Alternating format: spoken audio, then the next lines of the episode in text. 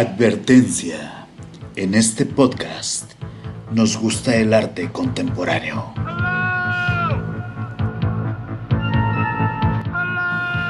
Un espacio para platicar de arte y tomar un buen vino. Detrás del arte con Francisco Soriano.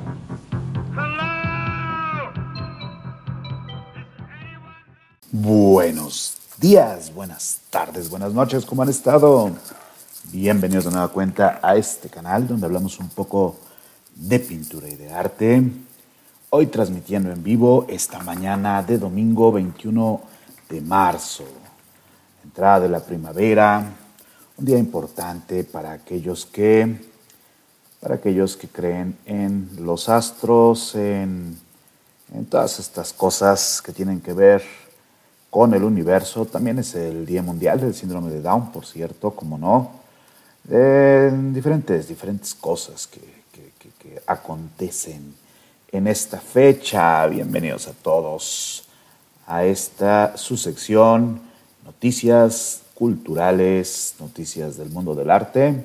Si están desayunando, espero que estén disfrutando sus alimentos, que estén desayunando muy rico yo ya, yo ya desayuné, yo ya desayuné, estoy con mi cafecito, se me acabaron los filtros de la cafetera, así que tuve que comprar café. No pasa nada, no pasa nada. Si hay un problema, se resuelve, decía mi abuelo. Bienvenidos a los que nos van, los que nos van eh, siguiendo en esta mañana. Es tempranito aquí en México, son las 9.28. Estoy pensando hacer de esta una nueva sección. Cada día domingo en la mañanita, por ahí de 9 y media, 10 hacer un Noti Arte. Este es un proyecto que llevo mucho tiempo tratando de llevar a cabo, pero siempre se me complica, siempre se me complica. Estoy pensando que sería una buena idea ya agendar los Noti Arte mañaneros. A lo mejor una semana sí y una semana no, porque la verdad es que hay pocas noticias de arte últimamente. Pero vamos a ver lo que nos dicen los principales diarios. Les recuerdo mis redes sociales, me pueden encontrar en Instagram como dr.francisco.soriano en mi página oficial de rfranciscosoriano.com y también les recuerdo que tengo un curso próximo a iniciarse. Les voy a enseñar la imagen.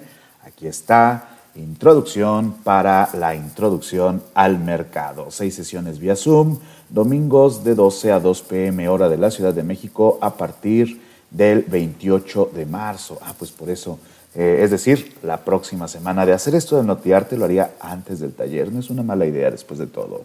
Imparte pues un servidor, doctor Francisco Soriano, con un costo de dos mil pesitos o su equivalente en dólares. Información e inscripciones, taller de o en mi página en la sección de contacto de rfranciscosoriano.com. También en mi página pueden consultar el eh, pequeño desglose del programa de lo que vamos a estar viendo. Vamos a ir saludando a la gente que está llegando a esta sala de chat. Les recuerdo que nos pueden apoyar vía Patreon, patreon.com diagonal Francisco Soriano o paypal.me si quieren hacer un, un, apoyo directo, como no, paypal.me diagonal DR Francisco Soriano. Es importante el DR porque hay otro Francisco Soriano que es físico-culturista y aunque no lo crean, no soy yo. Así que tienen que ponerle el DR.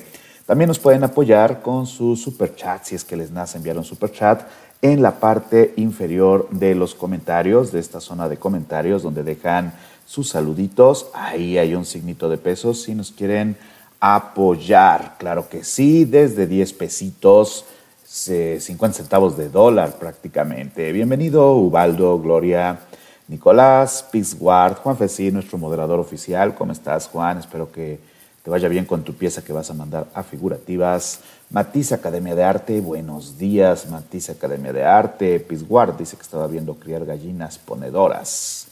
Y bueno, todos necesitamos un hobby en la vida. Santi Rodríguez, Emanuel, eh, que está desayunando unos tamalitos. Disfruten su desayuno, como no, disfrútenlo. Yo me preparé ahí un desayunito, pero eh, muy tarde me di cuenta que ya no tenía salsita. Aquí en México desayunar sin salsa es algo muy triste, pero bueno, ni hablar, no pasa nada.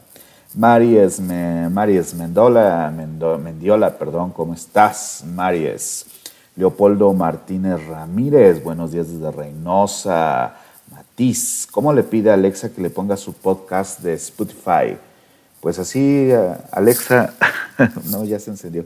Pero así, pues le dices, eh, pone el podcast del doctor Francisco Soriano y te va a decir, bueno, no sé. Ay, qué miedo, pensé que le iba a empezar a soltar. Ya ni me digas, ya ni me digas. Ahí está Alexa, ahí está Alexa saludando. Este, buenos días, Eduardo, ¿cómo estás? ¿Cómo estás, Eduardo Pichardo? Javier Leones, un abrazo desde Chile, nos dicen. Lau Charles, qué tempranero. De hecho, me levanté, yo ya les he dicho más de una vez que yo me levanto a las seis a pintar. Entonces, ahorita pinté seis, siete, ocho, unas horitas, bueno, tres, pero eh, como tengo que hacer unas fotos hoy para una pieza, voy a esperar a mi, a, mi, a mi ayudante que va a llegar en, unos, en una hora más o menos. Y entonces dije, no, voy a tener que organizar esto. Y ya que estaba organizando, dije, ¿qué voy a hacer? Voy a hacer un notiarte que hace mucho no hago. Saludos desde Rumanía. ¿Cómo estás, Abraham? Saludos hasta Rumanía. Gracias por esos cinco dólares, Ana Luisa López. Muchísimas Muchísimas gracias por su apoyo. Si quieren hacer como Ana Luisa y mandar su super chat, se los agradeceré. Saludos de Durango, Araceli, excelente día. Pues sí, vamos a ver qué hay en las noticias del día de hoy. Les digo que no hay tantas noticias. Una de las consecuencias del COVID es que las noticias de arte, pues la verdad sí han flaqueado. Estuve viendo mis, mis fuentes habituales. La verdad es que me fallaron esta ocasión pero encontré algunas noticias interesantes en un periódico mexicano que se llama La Jornada. Si no son mexicanos, bueno, La Jornada es un periódico de larga tradición, a veces eh, de un lado o del otro de la cama, es irrelevante, francamente, a mí que me importa, pero tiene buenos artículos del mundo de las artes, del mundo de la cultura. Y hay diferentes noticias, por ejemplo, está una noticia acerca de Klaus Saho, que es una una este, directora, una directora eh, china, que además es la primera mujer que recibe cuatro nominaciones al Oscar y la primera mujer no blanca que aspira a la estatuilla por mejor director. Eh, no sé si eso es como más triste que preocupante, pero deberíamos de hacer un especial hablando de, eh, de, de, de, las películas que están nominadas. La verdad es que hay algunas películas que son muy interesantes. O sea, realmente Creo que una de las consecuencias eh, positivas de, que no hubo blockbuster este año, de que no hubo como este cine comercial tan Avengers y así, es que algunas propuestas que de todas formas pensaban que no iban a tener como las grandes ganancias, pues dijeron, pues ya hay que lanzarlo en, en streaming, pues ya total, ¿no? Entonces hay películas muy, muy interesantes, he tenido oportunidad de ver la mayoría que están nominadas y la verdad es que sí hay cosas que desde el mundo de la cultura, desde el mundo de las artes vale mucho la pena echarles un ojito porque sí hay cosas súper, súper interesantes. Vamos a ponernos por acá. Va a ser más chiquita la publicidad. Ya saben, si quieren inscribirse, manden su correíto. Vamos a ponerlo acá para que nos tape la publicidad. Eh, lo malo también es que hay un montón de publicidad en, en los periódicos, pero pues bueno, vamos a ponernos de este lado. Les decía, esta es una primera nota. La verdad es que no es como como una nota que, que, tenga que ver demasiado con la pintura y así, pero pues está interesante. Y vamos a, vamos a hacer un especial. Si quieren que hable más de cine, la verdad me encanta el cine. No tengo estudios formales sobre cine, la verdad he tomado talleres, eso sí he tomado talleres, eh, pues porque me gusta el cine, la verdad es que nunca he pensado dedicarme a eso, pero me encanta como aprender esta, pues no solo, no solo desde el punto de vista técnico, ¿saben? También he tomado como talleres de historia del cine, de cine de otros países y demás. Y la verdad es que me gusta mucho. Si les gustaría que hiciéramos como videos sobre cine, me encantaría también. Hace poquito, por ejemplo, hay, hay como una perspectiva que da el uso de símbolos en las, en, los, en las películas de Zack Snyder que me hizo disfrutar muchísimo más la nueva versión de la Liga de la Justicia. La verdad es que sí la vi, la verdad es que sí me emocionó, para ser honestos, pero desde el punto de vista simbólico hay detallitos que no sé si los notaron, seguramente van a ir saliendo videos donde digan, oye, ya viste que aquí está esta pintura. Sí, es cierto, el señor Snyder le encanta meter ese tipo de detalles, podríamos hablar de eso algún día. En cualquier caso, pues esta nota, mm, luego la tratamos. Falleció Ernesto Malard, otro que se nos va. Es, es, es aterrador, la verdad es que es aterrador eh, ver cómo se va, se va cayendo una generación. A mí, no sé, a mí me causa una angustia muy, muy, muy, muy genuina ver que se mueren los maestros, porque pues de hecho tengo maestros que ya están como en estos rangos de edad y me, y me angustia muchísimo la posibilidad de que un buen día me despierte y digan tal o tal. La verdad es que sí me da muchísimo, muchísima, muchísima angustia. De hecho, algo que, que no comenté en su momento porque, porque me, me, sentía como todavía muy sensible sobre una de estas muertes fue eh, la situación de, del señor Arturo Rivera. Yo no sé por qué me pegó tanto. O sea, yo sé que realmente no soy como no fui como muy cercano a, Arturo, de hecho cuando hablamos nos peleamos un par de ocasiones, pero lo sentía como, como alguien que ahí estaba, ¿saben? Como una referencia de algo. Entonces cuando desapareció fue así como, oye, eso fue demasiado rápido, ¿no? No lo sé, no lo sé. La verdad es que este tipo de asuntos a mí me causa muchísimo, muchísimo angustia, muchísima, muchísima tristeza. Y entonces pues hoy nos despertamos con la noticia de que a muy pocos días que se murió el señor Vicente Rojo, a quien le dedican la, el suplemento semanal en la jornada, pues se murió el señor Ernesto Malart también, muy triste. Ernesto Malart era un escultor, probablemente a algunos no les gustaba tanto la obra de Malart, era eh, exponente de lo que se llamó el arte cinético. Algunos dirían, ay, eso no es arte porque son piedras y no sé qué. La verdad es que Ernesto Malarte era un, gran, gran, gran artista, un gran, gran escultor que falleció pues recientemente. De hecho, vamos a leer la nota. Dice Ernesto Malarte, el exponente de arte cinético más importante de México, falleció la noche de este viernes a los 90 años en su casa en la misma ciudad, informó su hija Lía Malart oraciones y pensamientos para Lía Malart. El deceso fue de persona mayor, estaba delgado, cansado, fue de edad, bueno, 91 años. Eh, estaba dos meses de cumplir 91 años, nos reunimos su familia cercana y lo despedimos. Eso creo que debe estar bien, ¿no? Creo yo. Digo, no está bien morirse, pero pues si te vas a morir, al menos que tu familia esté como cerca, de estar chido. En una entrevista con su hijo Alain Paul Malart, para la revista digital española Contexto, el pintor y escultor sostuvo que el arte mismo puede y debe acercarse al público, estimularlo y ayudarlo a sentir, ayudarlo a pensar, ayudarlo a vivir.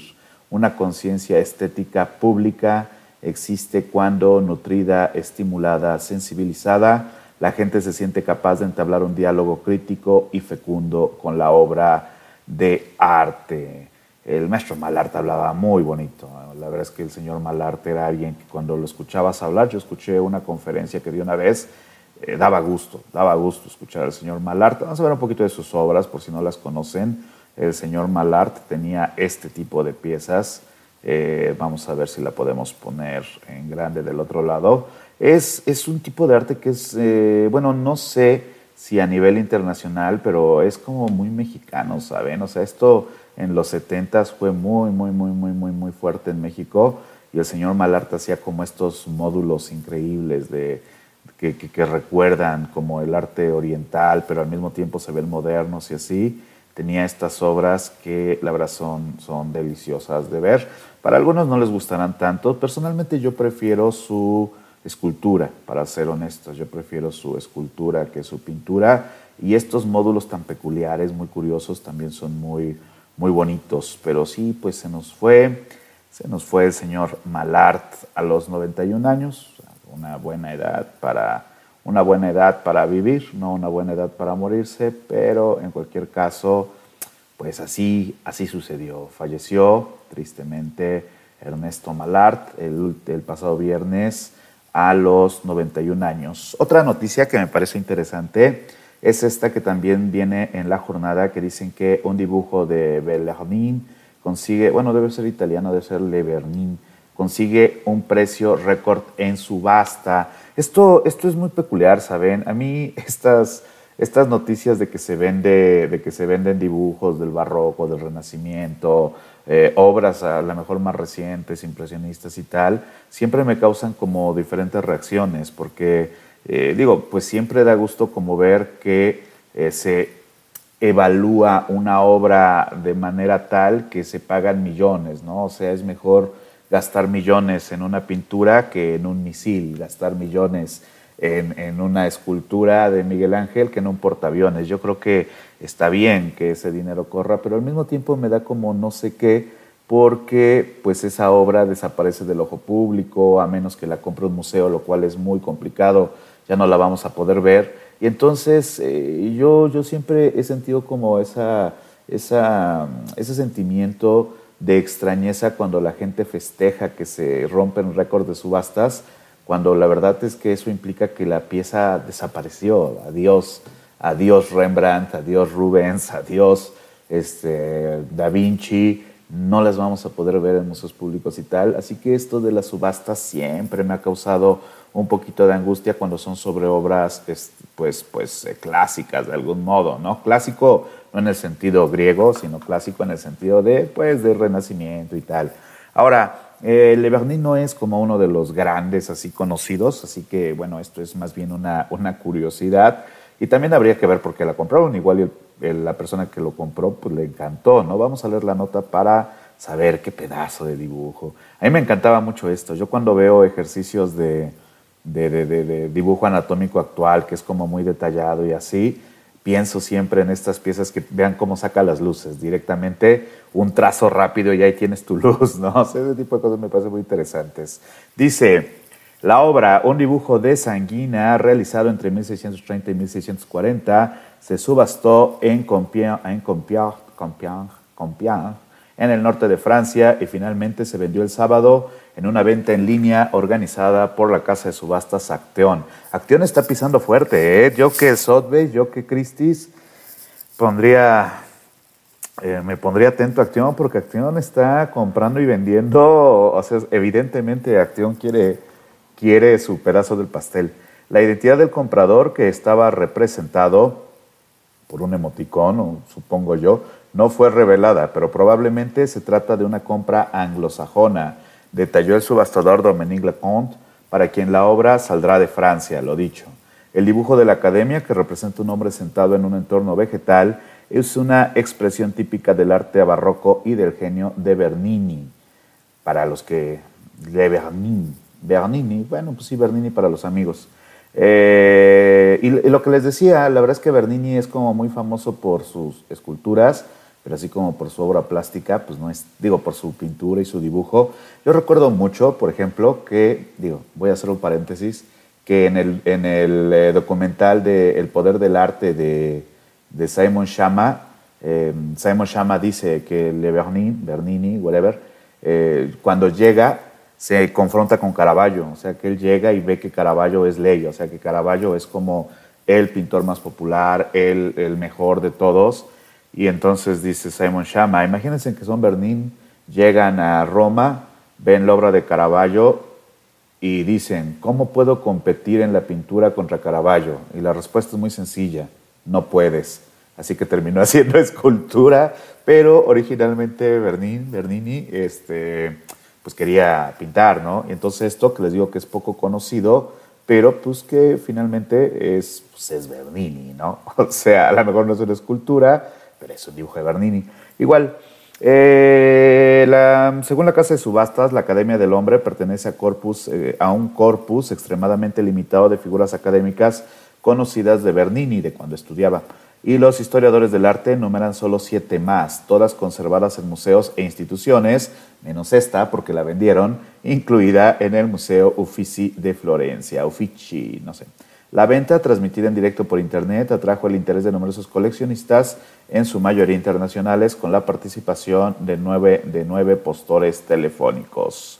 Descubierto en una finca de Compiègne, de Compiègne, alguien diga cómo se pronuncia, el dibujo se atribuyó inicialmente al escultor francés Pierre Puget, Puget antes de ser autenticado como una obra de Bernini. Le Bernin, me encantaría que dejaran de usar como Le Bernin o Bernini, en fin, es famoso por sus estatuas de la, es famoso por sus estatuas de la famosa, un poquito de, control editorial, jornada, no te pases, qué horror. Es famoso por la famosa fuente de la Plaza Navona de Roma, con la que puede estar relacionado el gran desnudo masculino, que es esta pieza que pues ya es de un particular, por si de repente les preocupaba el destino, pues se la llevó un comprador anónimo. Deberían de obligar, deberían de obligar a decir el nombre de quien la compró. O sea, a mí me encantaría que eventualmente se obligara a decir sobres, la compró este tipo.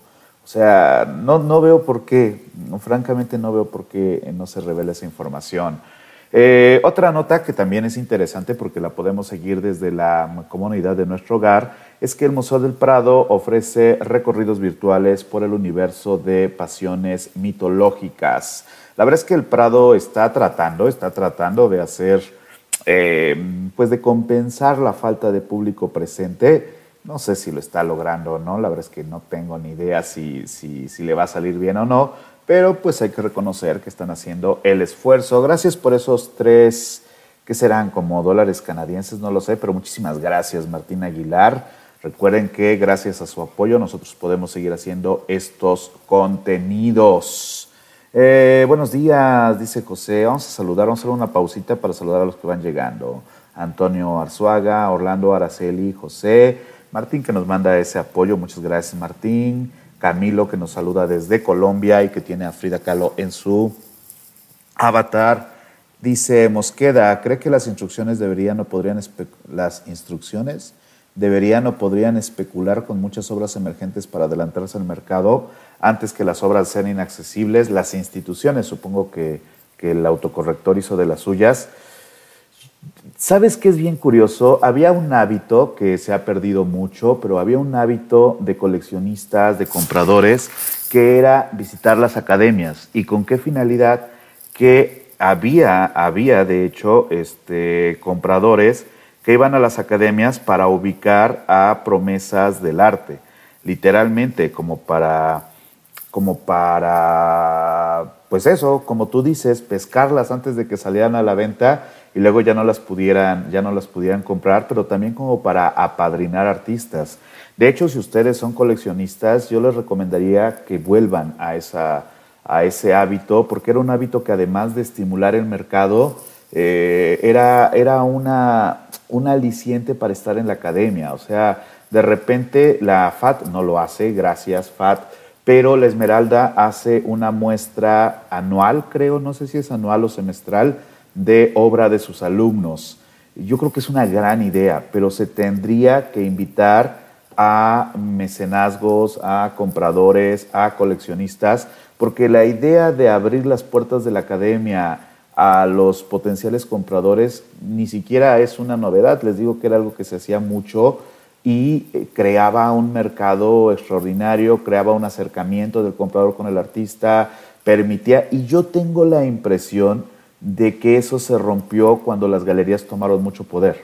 O sea, en el momento en que la galería empezó a monopolizar el mercado, que ya no lo hace tanto, pero en su momento lo hace, y de hecho pues, todavía lo hace en gran medida, eh, se quitó esa, esa costumbre porque se volvieron intermediarios. Ahora, yo francamente creo que habría que repensar el papel del comprador, el papel de la galería y el papel del mismo artista. De hecho, parte de este taller que se está promocionando aquí arriba es pensar eso, o sea, ¿qué tanto realmente necesitas un intermediario? O sea, en algún momento la galería fue un lugar para mostrar la obra, pero el mercado eh, no estaba ligado tan íntimamente. Y entonces esto de que iban a las escuelas a ubicar el próximo gran artista, yo pienso que se debería de, retomar. O sea, si, si el señor Carlos Slim nos está viendo, saludos Carlos, eh, que mande a, alguien que esté de su, alguien que sea un profesional, a alguien que esté dentro de,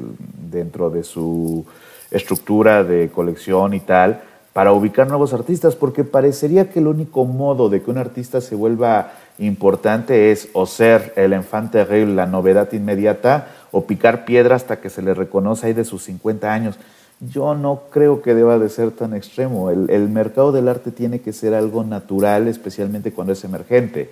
O sea, si yo viera que se compra por 150 eh, millones de euros la pieza de un pintor emergente, pues la verdad es que a mí me encantaría, porque eso sí está bien, ¿sabes? Porque esa obra eh, a lo mejor en algún momento cae en un museo, pero en ese momento va a servir para que el artista vaya creciendo, vaya teniendo posibilidades de hacer obra. Porque algo que, algo que el mercado y que los compradores tienen que entender es que cuando un artista vende obra, usualmente la invierte, invierte ese dinero en más obra, es decir, vas a permitir que cree nueva obra a partir del mercado. Necesitamos mercado, necesitamos vender, necesitamos eh, que se nos deje de subestimar en las instituciones y en las galerías. Nos dedicamos a esto, ¿saben? Entonces digo, hay que repensar el modelo de, ventas, hay que repensar la estructura alrededor del mercado, diría yo. Eh, en fin, gracias Mosqueda por, tu pregunta. Eh, Martín Aguilar, gracias por compartir, es para ti por estar por aquí, mi estimado Martín, y gracias por tu apoyo. Jordi Jiménez, eh, dejen su like, dice Jordi, por favor dejen su like, claro que sí. Popstar Ships, aquí preparándome para pintar. Saludos de Bolivia, ¿qué opina de la obra de Hugo Pratt? Pues, ah, pues mira, tenemos, bueno, vamos a acabarla, es que no, es que no puedo hacer un, un directo tan largo porque tengo que ocuparme en un ratico, eh, igual y podemos verlo rápidamente. Hugo Pratt es el que hizo Corto Maltese, ¿no? Si no mal recuerdo. Me gusta mucho, ese estilo de ilustración me gusta mucho. Cuando yo estaba en la Esmeralda sí era semestral, dice Lau Charles. Vamos a seguir viendo las noticias. Les decía yo entonces que el Prado ofrece recorridos virtuales por el universo de pasiones mitológicas. Los recorridos virtuales del Prado están buenos, tengo que admitirlo, me gustan, HD, muy, muy, muy bien realizados, mucha información. Eh, yo creo que el Prado lo que tiene es un mal sistema de difusión, pero tiene buenos programadores trabajando para ellos, la verdad es que sí. Dice, el goce de los sentidos y la profundidad intelectual que plasmaron grandes artistas de la historia, quienes prolijaron la madurez de la pintura, se puede apreciar en la exposición Pasiones Mitológicas del Museo del Prado a través de un recorrido virtual hospedado en la página en Facebook del recinto. Miguel Falomir, director de la Pinacoteca Madrileña, y Alejandro Vergara, curador de la muestra, guiaron el recorrido en el cual destacaron algunos de los cuadros más importantes y la potencia de pintores como Tiziano, Veronese, Rubens, Poussin, Van Dyck y Velázquez. Falomir afirmó que Tiziano y Rubens son los nuevos Ovidios capaces de fecundar completamente los mitos clásicos. Ah, bueno, dos pintores sin los cuales toda la pintura mitológica occidental sería impensable. Fueron capaces de llevar los mitos a su terreno, reinterpretarlos y procurar unas imágenes completamente novedosas. El director del Prado señaló que en la muestra pudieron ser muchos más los tópicos tratados. Una de las cosas más atractivas de la exposición es la, la auténtica multiplicidad de aproximaciones que acepta.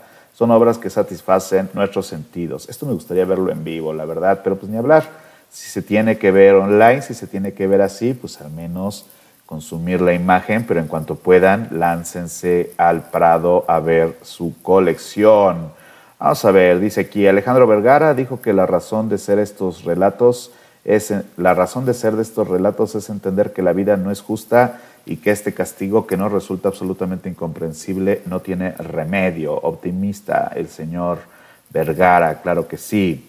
Eh, bueno, en general son como, como comentarios de los autores, pero dice Miguel Falomir, de los autores, no, de los curadores de la muestra, explicó que la presencia, no, ahorita entrevistamos a Rubens a ver qué tenía que decir. Miguel Falomir explicó que la presencia constante de desnudos en este periodo está vinculado a que se ilustran intercambios amorosos y el desnudo ahí es importante. Bueno, sí. Además, porque hay una intencionalidad erótica en muchos de estos cuadros. Ok. Pero la razón principal es que hasta las vanguardias del siglo XX el elemento central del arte occidental es el cuerpo humano. El espacio donde el artista muestra más su arte es el desnudo. Hay una ecuación en los textos de la época, hay una ecuación en textos de la época, la entre demostración y dificultad del arte y el desnudo, dice esta nota que, oigan, si les falta un editor, no manchen, jornada cultural, búsquense un editor de estilo, no sean malos. Dicen por acá, abrirán zonas arqueológicas de Guanajuato para recibir la primavera.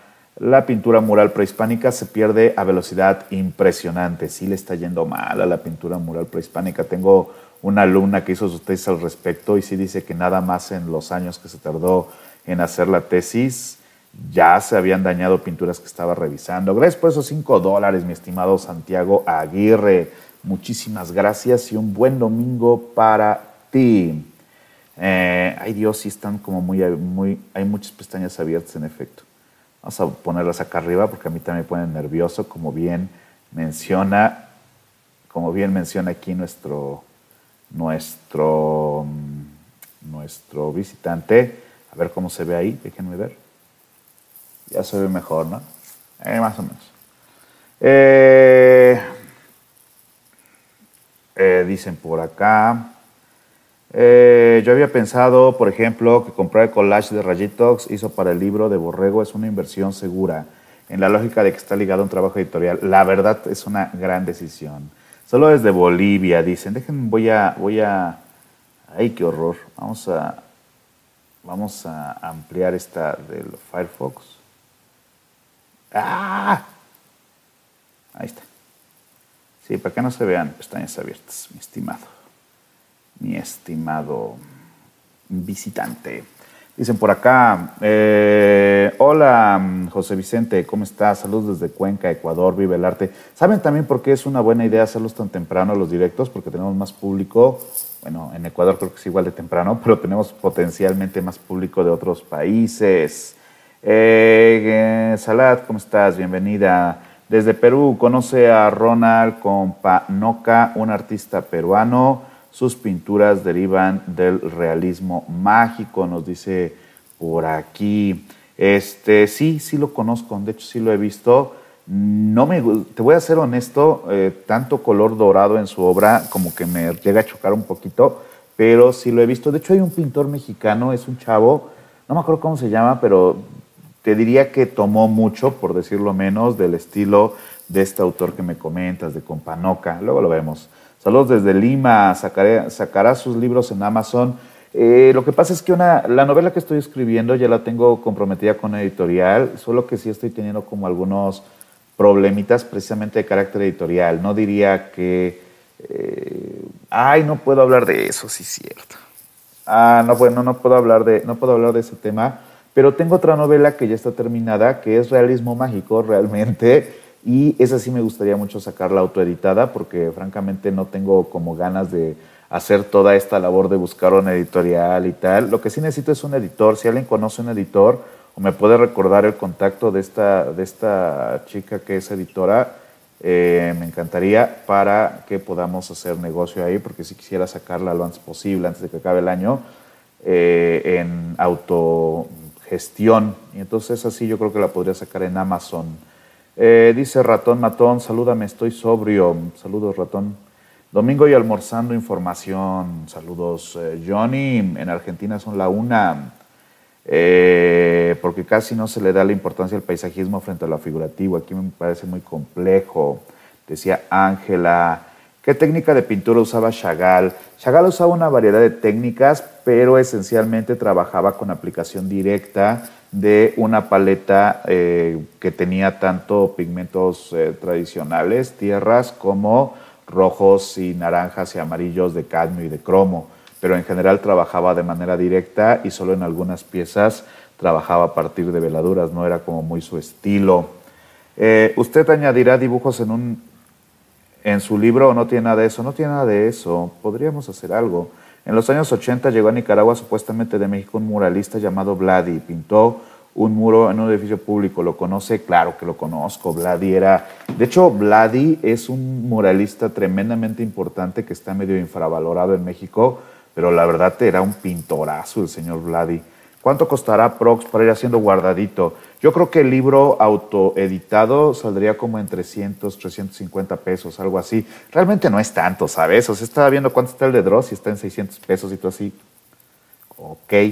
Pero a lo mejor era porque era una edición como más durita, pero saldría entre 300 pesitos. O sea, realmente, yo realmente lo que quiero es publicar para, pues para quitarme esa espinita de esa novela que tengo hace como cinco años. De hecho, la otra vez que estaba viendo el archivo así, última modificación 2015, y yo así, ¿what?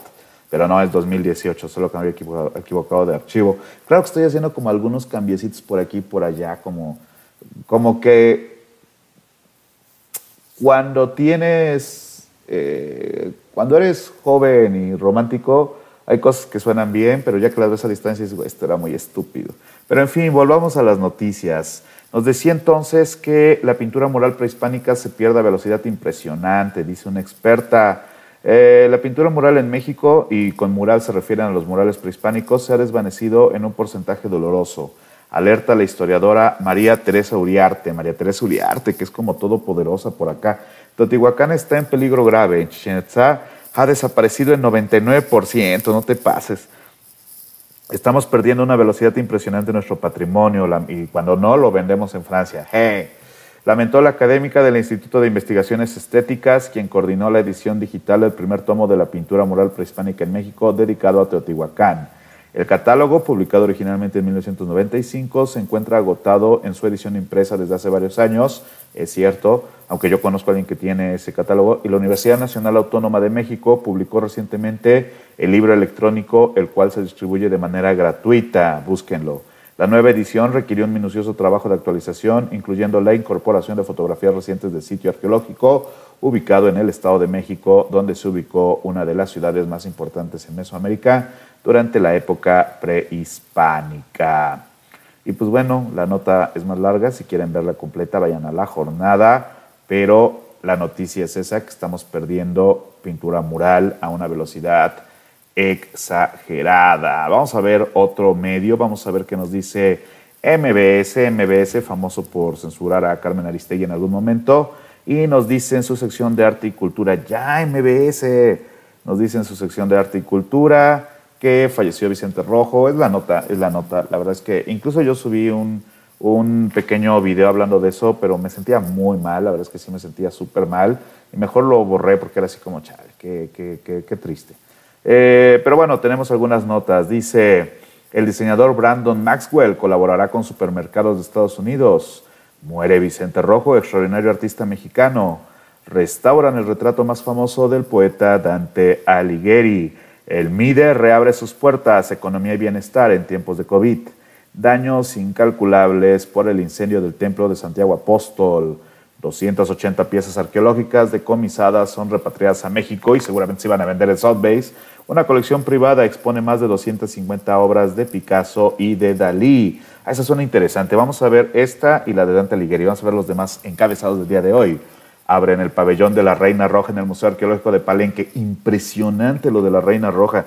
Yo recuerdo cuando fue noticia, para los que no sepan de qué hablo, es una, es una tumba que descubrieron en, en, la zona maya de México, pero qué impresionante. De hecho, incluso el nombre de la Reina Roja, vayan a verlo porque está muy, muy interesante.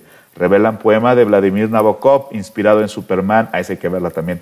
El New York Times recomienda visitar la cuenta de Instagram del Museo del Prado. Ok. Feminismo mexicano recibe premio cultural Rey de España. Hay que ver esa. Seis libros del Dr. Seuss saldrán del mercado por imágenes ofensivas. Ah, esa también está dura. Cuadro de Van Gogh que lleva un siglo sin verse sale a subasta. Muy bien, porque no se ha visto en un siglo pero vamos a sacarlo a subasta antes de enseñárselo a alguien más. Muy bien. Chichen Itza cerrará por equinoccio de primavera. Los premios Oscar registran el mayor número de películas aspirantes. Subastan obras que Winston Churchill pintó para Roosevelt. Arte Latins llegará al Museo del Barrio de Nueva York. El mensaje oculto en el grito. Ay, sí, son un buen de noticias. ¿eh?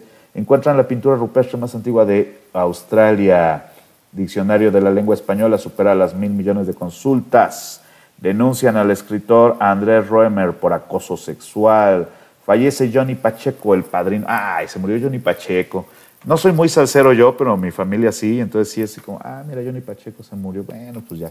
Productores y actores mexicanos piden reabrir teatros. Ingresará película Selena al Registro Nacional del Cine. Entregarán Globo de Oro a, Jane Fonda. El Met exhibirá dibujos y grabados de Goya. Cuadro de Botticelli se vende por 92 millones. Órale, cuadro Botticelli, ese lo vamos a extrañar. Baby Yoda, Niño Dios, su creador explica la polémica obra. Y bueno, son diferentes notas. Ah, sí hay muchas. No, no, no, estas ya son como notas viejas. Vamos a ver las recientes. Vamos a ver esta de que restauran el retrato más famoso del poeta Dante Alighieri. ¿Qué les parece? Vamos a cerrar la publicidad. Hay una enorme cantidad de publicidad por aquí. Este, déjenme ver si no han enviado superchats para agradecerlo. Piswart, 30 pesitos. Muchísimas gracias. Ya lo había agradecido, pero muchas gracias. No, no olviden mandar su superchat para, para apoyar al canal. Si quieren dejarle propina al comentarista.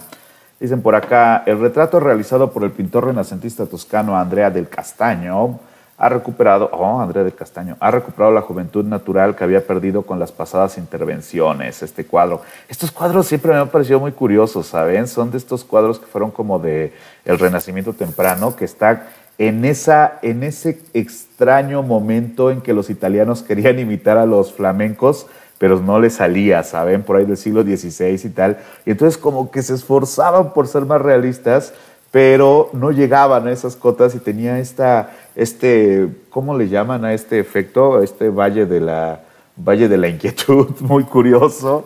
Es muy, muy curioso este estilo de pinturas que se ve, eh, digo, principalmente en otros autores del momento, pero aquí lo podemos ver en la pieza del señor Andrea Castaño. Eh, también se puede ver un poco en Uccello, también, como no, pero sí me parece un estilo a medio camino entre el Renacimiento y el medioevo que me parece muy, muy interesante. Y dice el retrato más conocido, vamos a ver la nota, creo que hay nota, vamos a ver qué dice la nota. Ay, güey. Estás escuchando MBS Noticias. Arte y cultura. Restauran el retrato más famoso de... Oh, restaura, no, para lo que no, mejor la leo yo. Eh, restaura en el retrato más conocido de Dante Alighieri, realizado por el pintor renacentista toscano Andrea del Castaño y conservado por la Galería Uffizi de, Florencia. La restauración se produce cuando se cumplen 700 años de la muerte del poeta italiano y ha revelado la imagen serena y tranquila de Alighieri, muy diferente a la que se apreciaba hasta ahora.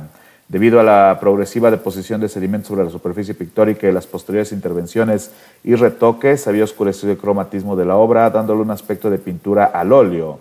Y bueno, pues es un temple, ¿no? Y aquí tenemos la obra y el grupo de restauradores posando alegremente.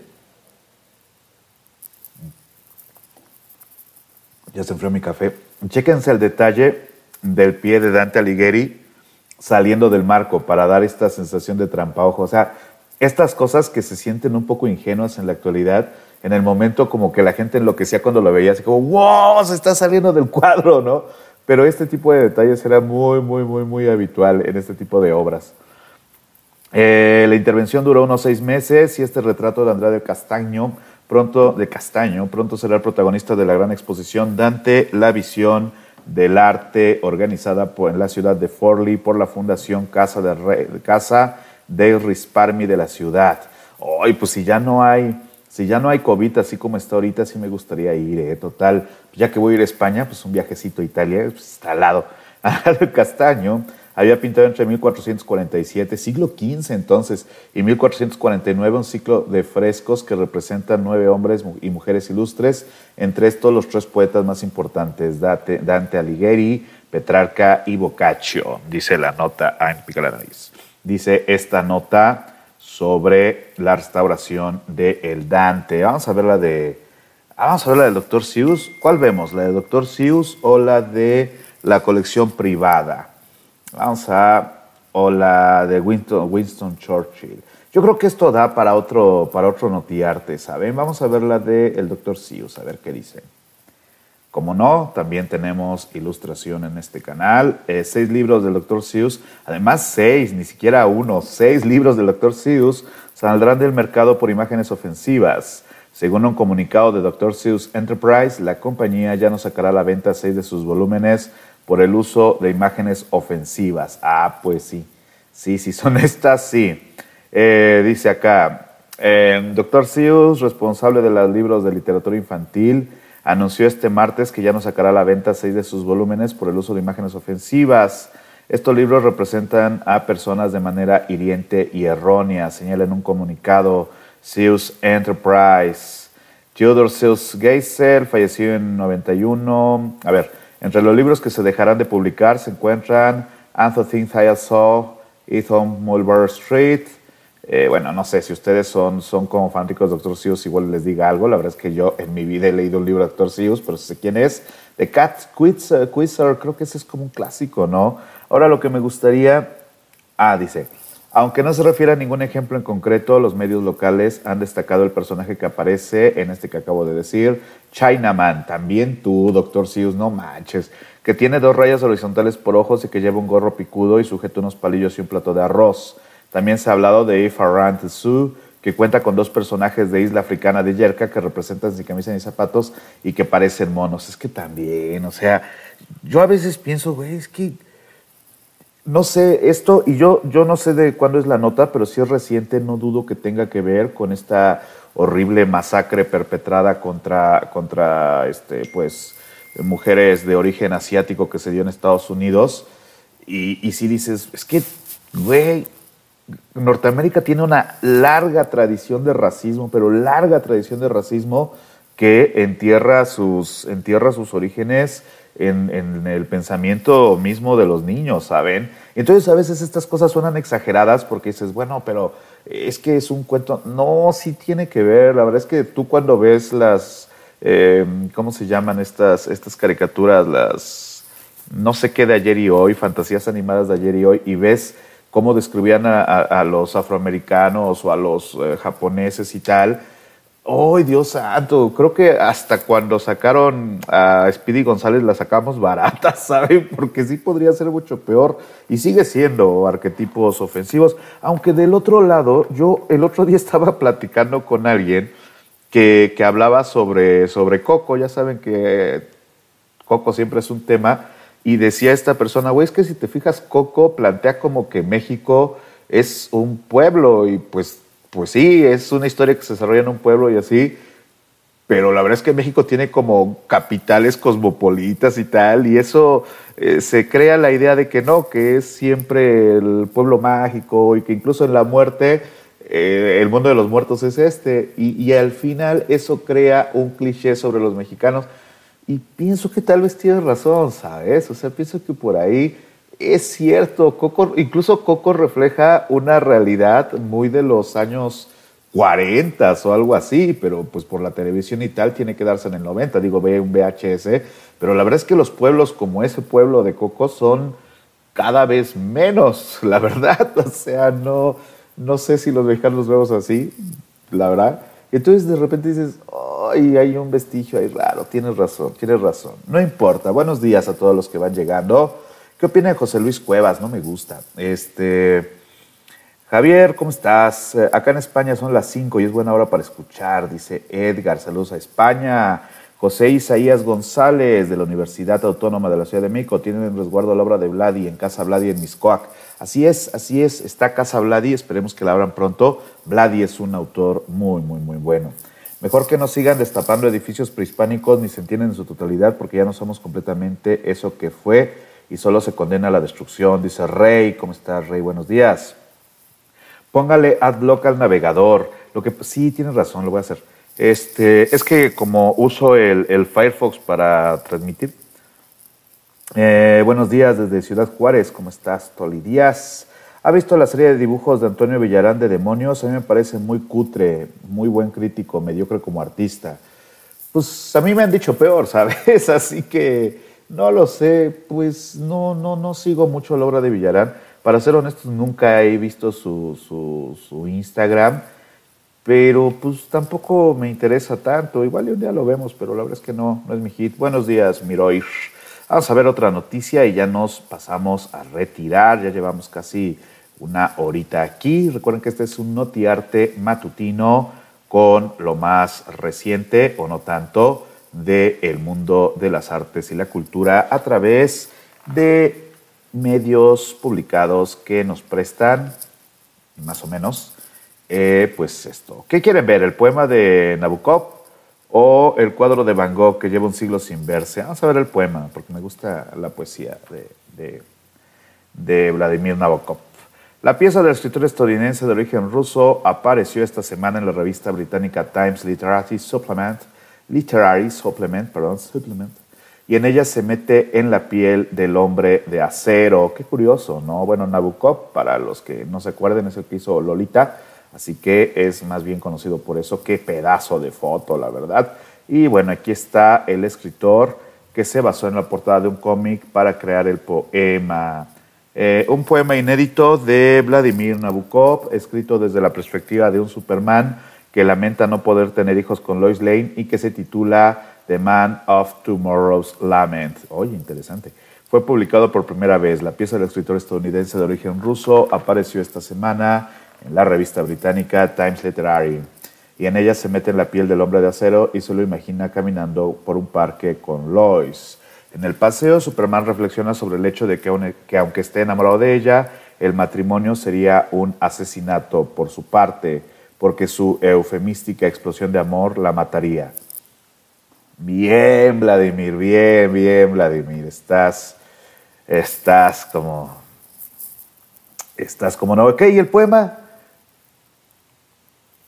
Oh, pues, pues no está el poema. Bu, bu, MBS, bu, bu. Bueno, vamos a irnos a la de Feminismo Mexicano recibe premio, ¿cómo no? Ah, qué, qué, qué, qué, bajón, ¿eh? Qué bajón. La verdad fue muy triste eso. Eh, Feminismo Mexicano recibe premio cultural Rey de España. El trabajo Calladitas Nunca Más, un gran recopilatorio de archivo de las involucradas en el movimiento en defensa de los derechos de las mujeres. Eh, bueno, esto es un detalle de la escultura que se da. Están como muy mal realizadas visualmente estas notas. El trabajo Calladitas Nunca Más, emitido por la cadena Univisión Noticias Digital, recibió este miércoles el Premio de Periodismo Internacional Rey de España en la categoría cultural y de desarrollo social. El jurado destacó el formato podcast que revive las manifestaciones de las mujeres mexicanas en las que por primera vez en la historia se hacen oír en las calles para reivindicar su lucha contra la violencia de género. El trabajo muestra un gran recopilatorio de archivo con sonido en directo, música, entrevistas a testigos, a jóvenes madres periodistas y a mujeres en cargos públicos. Y esa es toda la nota. Ayer escuché hablando de, hablando de, esta, de estos testimonios desde el eh, feminismo, ayer escuché una cantante que se llama... Eh, a ver, vamos a ver cómo se llama. Déjenme ver. Mm, bueno, la canción se llama Vienen a verme. Déjenme ver quién es, porque no quisiera. Mm, Vienen a verme. Canción. Eh, ah, pues sí, Ile. Es que yo pensé que estaba como que era una, pero no, Ile. Vamos a ponerla de fondo, aunque nos desmoneticen. Ay, nos van a desmonetizar, ¿verdad? Hijo, es que sí quiero compartírselas. Bueno, eh, busquen. Ay, vamos a ponerla ya, total. Vamos a ponerla de fondito. Pues ya. Vamos a ponerla de fondo en lo que leemos algunos comentarios. Vamos a ver qué dicen por acá. Buenos días, Ray, ¿cómo estás? Eh, eh, muy buenos días, Miro, Miro, Miroir rolón.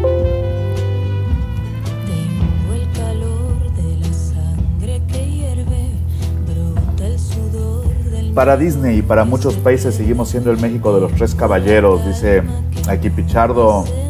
Hola, ¿consideraría hacer un video sobre el artista Andrés Gueni? Uy, justo, qué curioso que lo menciones yo aquí, porque justo estoy en eso. O sea, ahorita tengo ya en la lista a Clemente Orozco, pero qué curioso porque quiero hablar sobre el fenómeno, déjenle bajo la música, quiero hablar sobre el curioso fenómeno de los imitadores de Genny y de Mortimer. O sea, cómo un estilo se vuelve una tendencia y una moda. Interesante. Eh, saludos eh, desde Corea del Sur, dice Rulo Galde. ¿Cómo estás, Raúl? Buenos días, Ramiro Huerta. Qué pedazo de canción. Vamos a dejarlo un poquito. Vamos a dejarlo un poquito en lo que tomamos cafecito. Si nos están escuchando en el podcast, les recuerdo que nos pueden encontrar como Detrás del Arte, Detrás del Arte en Spotify.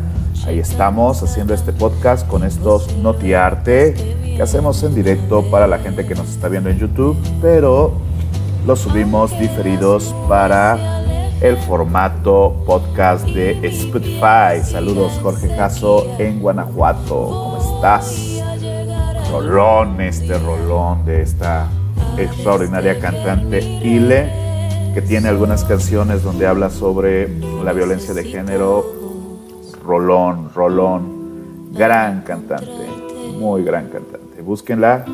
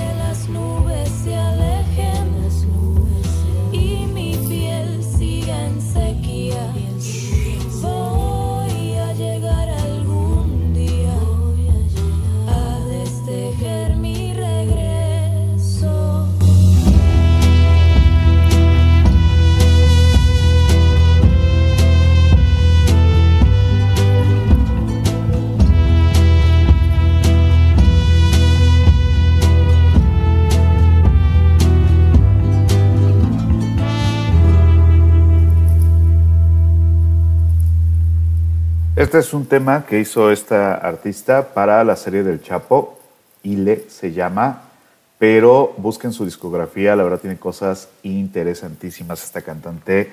Eh, yo ayer estuve pintando varias, varias horas escuchándola, la verdad es preciosa la obra de esta cantante, que no sé por qué no es más conocida, pero es increíble su trabajo. Vamos a ver una última nota antes de que ya me vaya yendo, porque tengo que ir a comprar algunas cosas para un montaje que voy a realizar el día de hoy.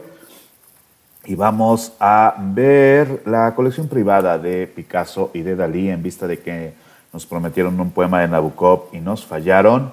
Vamos a ver esta noticia que dice, una colección privada expone más de 250 obras de Picasso y de Dalí. La muestra presentada en Moscú, ni más ni menos, incluye litografías, esculturas, cerámicas y grabados de Dalí y de Picasso. Horrible, horrible imagen esta de logotipo, pero bueno, ni hablar. Dice aquí, más de 250 obras de los artistas españoles Salvador Dalí y Pablo Picasso de una colección privada se exponen en Moscú entre gran interés del público, pese a la pandemia del coronavirus. Soy una gran admiradora de ambos genios, no podía perderme esto comentó a F la estudiante Marina, quien llegó a la exposición junto con una amiga. está muy bien. La muestra presentada en Moscú incluye litografías, esculturas, cerámicas y grabados de Dalí y Picasso procedentes de los fondos del coleccionista ruso Alexander, Alexandr Shadrin. Shadrin, oriundo de Yekaterinburgo, capital de los Urales, como todos saben, tardó más de dos décadas en crear su colección que ya ha recorrido más de una decena de países. Pues dos décadas es relativamente poco tiempo, la verdad. Em, estudiamos llevarla a Europa, pero la pandemia ha paralizado por el momento estos planes, señaló el coleccionista. Estos coleccionistas me gustan, ¿saben? Voy a armar una colección, pero la voy a enseñar al público. A mí eso me encanta. Una cosa que admiro, respeto y aprecio del señor Slim es que su colección, buena o mala, eso ya es otro tema, está a la vista del público. Voy a hacer un museo para que la gente lo vaya a ver gratis, que para qué soy el hombre más rico del mundo. Igual el caso del de señor Heineken, el señor Heineken, el de la cerveza, que tiene una de las colecciones más grandes de, de arte del impresionismo y que hace, hago un museo gratuito, ¿cómo no? Eso me parece extraordinario. La verdad es que esas cosas me parecen extraordinarias. Cuando alguien que colecciona obra dice, voy a ponerla al público para que la vean, es, es, algo muy noble, es algo que yo creo que es, es, extraordinario de parte de, de, una persona con ese nivel de dinero. Y, y, por el otro lado, los que guardan las obras y quieren que los quemen, los cremen con ellas, en todo mi desprecio, la peste sobre sus casas, porque la verdad es que eso no se hace, no se hace con el arte. Pero bueno, Shadrin eludió revelar el precio de las obras más valiosas, algunas de ellas compradas en la subasta de Christie's pero mencionó que trata, se trata de sumas muy elevadas. ¿Acaso ustedes comprarían oro en un callejón? Pues yo tampoco, respondió a las preguntas del público. Pues es que les digo, ojalá y fuera un patrimonio de la humanidad, pero si ya lo compraste, pues al menos exhíbelo. El coleccionista no es un huésped habitual en la muestra, pero sí es un hueco en su apretada agenda para hacer unas visitas guiadas por la exposición, además, ¿no? En la que se pudo ver a visitantes de distintas edades. La exhibición, abierta los siete días de la semana en el Palacio de Basilio III, cerrará sus puertas el 16 de mayo. La primavera pasada la muestra ya estuvo en donde, en dónde, no sé en dónde, donde se convirtió en uno de los principales acontecimientos culturales del año.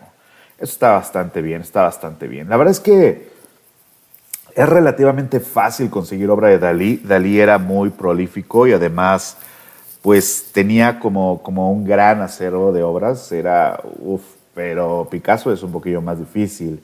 Eh, leemos otra, déjenme ver la hora, cómo vamos de tiempo. Vamos a ver la hora en lo que saludamos. Mm, buenos días, Miroir, ¿cómo estás? Eh, buen día. Veo que están poco activos en el chat, no pasa nada. Este es más bien un noticiero para escuchar mientras desayunan.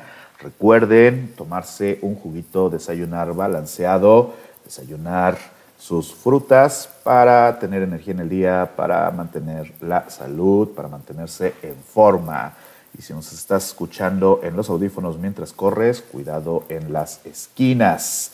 Eh, 10.27, una hora exacta, una hora exacta tenemos aquí en nuestro Notiarte de este 21 de marzo del 2021. Algunas noticias relevantes del mundo de las artes, del mundo de la cultura internacional, México y el mundo, transmitiendo desde esta bella ciudad de México, desde mi taller que voy a abandonar próximamente, por cierto. Y bueno, pues vamos a, vamos a agradecer los superchats. Eh, vamos a ver, superchats que hayan mandado. Ya agradecimos todos, pero de nuevo, Pisguard, muchas gracias por tu apoyo. Santiago, muchísimas gracias por esos 5 dolarucos. Martín Aguilar, Ana Luisa López, muchas gracias por sus apoyos. Hoy no tantos superchats, pero no pasa nada si no pueden enviar un superchat con que nos dejen un buen like. Un buen like. Tenemos 126 usuarios y 57 likes. Échenos los 100 que nos faltan, cómo no. Bajó el video de rojo. Sí, sí, yo andaba muy deprimido en ese video y sí pensé que era tal vez eh, un poco exagerado dejarlo y pues mejor lo bajé. Luego hacemos una cápsula de rojo. Eh, el gringo se hace guaje en la forma de retratarnos porque le conviene, dice Javier.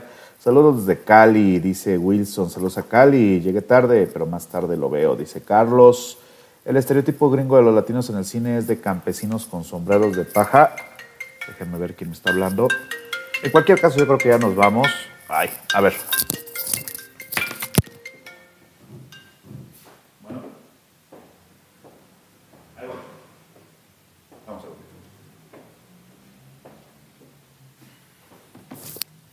En efecto, en efecto, pasamos a retirarnos porque ya es hora de trabajar, ya es hora de ya es hora de empezar con nuestro día de hoy. Hoy vamos a hacer unas fotos para una pieza nueva y necesitamos conseguir el atrezo. Les recuerdo mis redes sociales, me pueden encontrar en Instagram como dr.francisco.soriano, en mi página oficial drfranciscosoriano.com. Si no se han suscrito a este canal de YouTube, suscríbanse. También les recuerdo que tenemos abierta la convocatoria para este pequeño taller que vamos a estar dando, introducción para la introducción al mercado. Es un taller, vamos a hacer un poquito más grande la imagen. Eh, seis sesiones vía Zoom, domingos de 12 a 2 pm a partir del 28 de marzo. Imparte un servidor, doctor Francisco Soriano, con un costo de 2 mil pesos mexicanos o su equivalente en dólares. Información e inscripciones, taller de resoriano, arroba tallerdrsoriano.gmail.com o en la sección de contacto de mi página oficial drfranciscosoriano.com. Vamos a hacer chiquito esto otra vez. Pues eh, desde la Ciudad de México soy el doctor Francisco Soriano. Me choca repetirlo tanto así como ya sabemos quién es, pero bueno, desde la Ciudad de México, manténganse extraordinarios. Mando un saludo, un abrazo, nos vemos muy pronto. Hasta luego a todos.